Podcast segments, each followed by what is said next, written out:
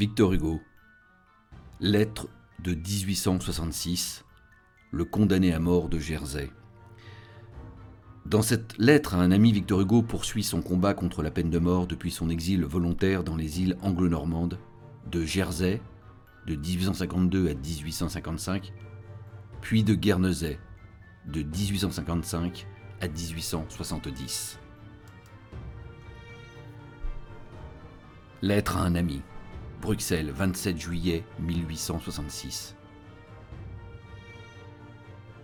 Je suis en voyage, et vous aussi. Je ne sais pas où vous adressez ma lettre. Vous arrivera-t-elle? La vôtre pourtant m'est parvenue, mais pas un des journaux dont vous me parlez. Vous me demandez d'intervenir, mais je ne sais pas le premier mot de cette lugubre affaire Bradley. Et puis, hélas, que dire? Bradley n'est qu'un détail. Son supplice se perd dans le grand supplice universel. La civilisation en ce moment est sur le chevalet.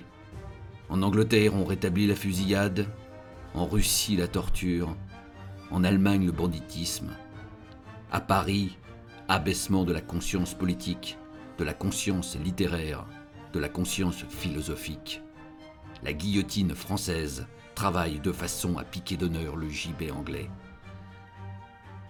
Partout le progrès est remis en question, partout la liberté est reniée, partout l'idéal est insulté, partout la réaction prospère sous ses divers pseudonymes. Bon ordre, bon goût, bon sens, bonne loi, etc.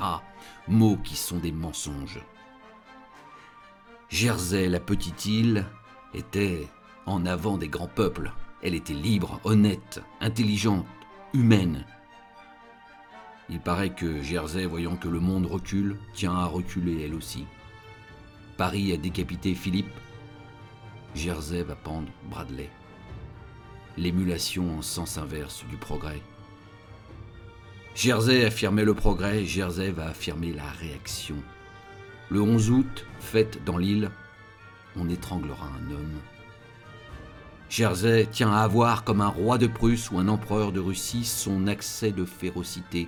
Ô pauvre petit coin de terre Quel démenti à Dieu qui a tant fait pour ce charmant pays Quelle ingratitude envers cette douce, sereine et bienfaisante nature Un gibet à Jersey. Qui est heureux devrait être clément. J'aime Jersey, je suis navré. Publiez ma lettre si vous voulez. Tout aujourd'hui s'efforce d'étouffer la lumière. Ne nous lassons pas cependant, et si le présent est sourd, jetons dans l'avenir, qui nous entendra, les protestations de la vérité et de l'humanité contre l'horrible nuit.